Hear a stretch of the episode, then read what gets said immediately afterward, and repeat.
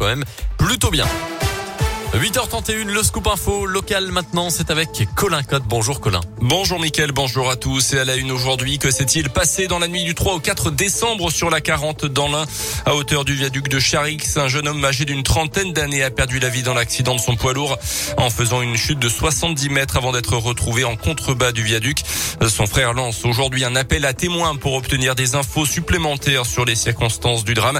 À ce stade, deux hypothèses existent. Soit la victime a été éjectée du camion dans l'accident, euh, soit elle serait euh, descendue après l'accident en état de choc et serait tombée en voulant se mettre en sécurité derrière la rambarde du viaduc. On vous a mis l'appel à témoins sur l'application Radioscoop et notre site radioscoop.com. Les élus écologistes de Ferney-Voltaire opposaient un projet de centre commercial dans le pays de Gex, 60 000 mètres carrés de surface, avec des commerces, des restaurants et des activités culturelles et de loisirs. Les Verts disent craindre que cela ne mette en danger les commerçants du centre-ville et souhaitent un projet compatible avec les de la population locale. Un rassemblement est prévu samedi après-midi devant la mairie. Attention à cet épisode de pollution en cours si vous vous rendez dans l'agglomération lyonnaise aujourd'hui. La circulation différenciée est mise en place à Lyon, Caluire et Villeurbanne. Les véhicules autorisés à circuler sont ceux affichant une vignette critère de classe 0 à 3. Une dérogation est mise en place pour les véhicules d'intérêt général prioritaire, les convois exceptionnels, les véhicules de transport et les taxis. Un abaissement temporaire de la vitesse de 20 km heure est par ailleurs instauré sur les axes routiers où la vitesse limite autorisée est supérieure ou égale à 90 km heure. Dans le reste de l'actu, plus de 500 000 cas positifs au Covid en 24 heures. Nouveau triste record en France hier.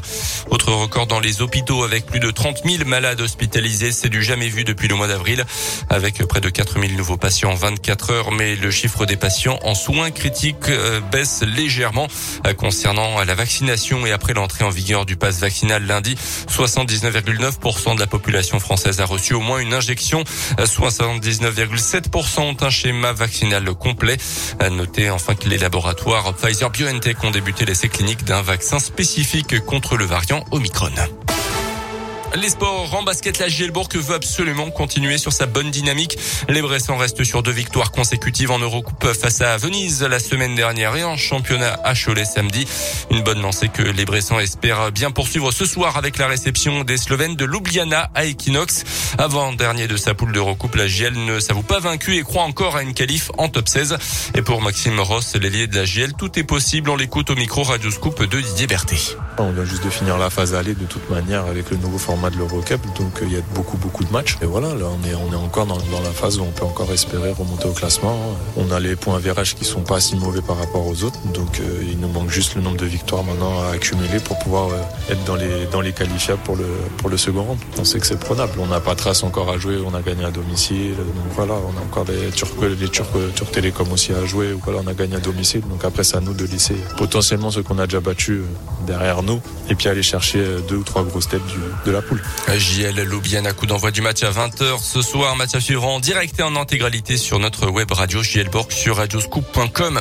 En tennis à l'Open d'Australie, c'est terminé pour Alizé Cornet. La française a été battue cette nuit par l'américaine Collins en quart de finale à 32 ans. C'était la première fois que la niçoise atteignait ce niveau dans un tournoi du Grand Chelem. Une performance qui va lui permettre de grimper à la 37e place du classement mondial. Merci beaucoup Colin Cote. 8h34, Grégory Porter.